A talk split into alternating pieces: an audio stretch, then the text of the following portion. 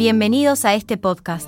En este quinto y último capítulo de la defensa procesal de los derechos, hablaremos sobre la complejidad y adaptabilidad de la ley romana, para abordar una amplia variedad de situaciones legales y disputas. Para comenzar, haremos un repaso de los procedimientos y la resolución de disputas entre ciudadanos romanos y extranjeros, como así también el papel del pretor peregrino en la concesión de acciones legales.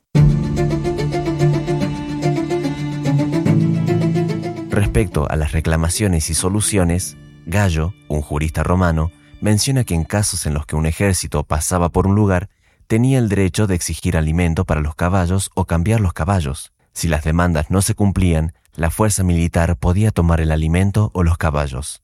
También los publicanos, recaudadores de impuestos, podían tener sus créditos tomados directamente.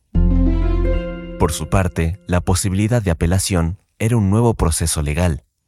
Este consistía en que si una persona perdía un caso y quedaba como deudor, podía solicitar una acción por el doble del valor. Si perdía este segundo caso, debía pagar tanto la deuda original como el doble de la nueva deuda. En lo que respecta al papel del juez, llamado iudex en su momento, a menudo se rodeaba de un consejo de amigos, concilium, para ayudar en la resolución de casos complicados. Si un juez no entendía un caso, podía elegir otro juez. Sin embargo, a diferencia de los jueces modernos, no tenían el imperium para hacer cumplir sus sentencias. Continuando con este tema, durante esta época también existió un procedimiento legal con dos etapas. Una declarativa y una ejecutiva, similar a los juicios modernos. Primero se debía obtener una sentencia declarativa. Si el deudor no cumplía, se procedía a una acción ejecutiva para forzar el pago. Por su parte, el otro procedimiento, denominado como extraordinario, se introdujo para simplificar el proceso legal, eliminando la necesidad de dos etapas y permitiendo la participación de más jueces elegidos por las partes.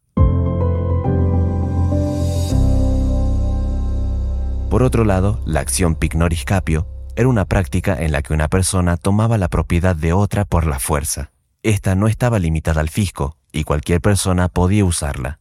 Sin embargo, este método planteaba desafíos.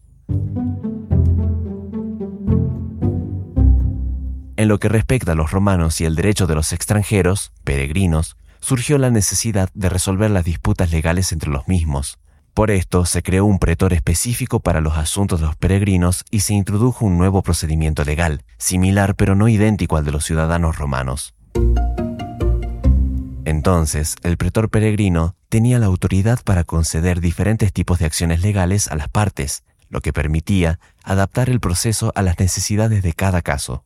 Este proceso implicaba la redacción de una fórmula que contenía el razonamiento lógico que debía seguir el juez para emitir su sentencia.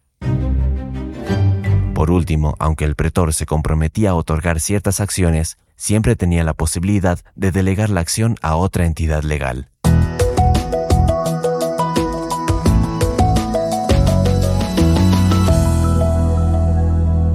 Como resumen general de este episodio, vamos a entender la complejidad y adaptabilidad de la ley romana, para abordar una amplia variedad de situaciones legales y disputas. En los puntos claves, observamos la distinción entre las etapas declarativa y ejecutiva en los procedimientos legales, la función del iudex como juez, la introducción de procedimientos extraordinarios, como el sistema de fórmulas en los casos de peregrinos, y la flexibilidad del pretor, para conceder acciones legales según las necesidades específicas de cada caso.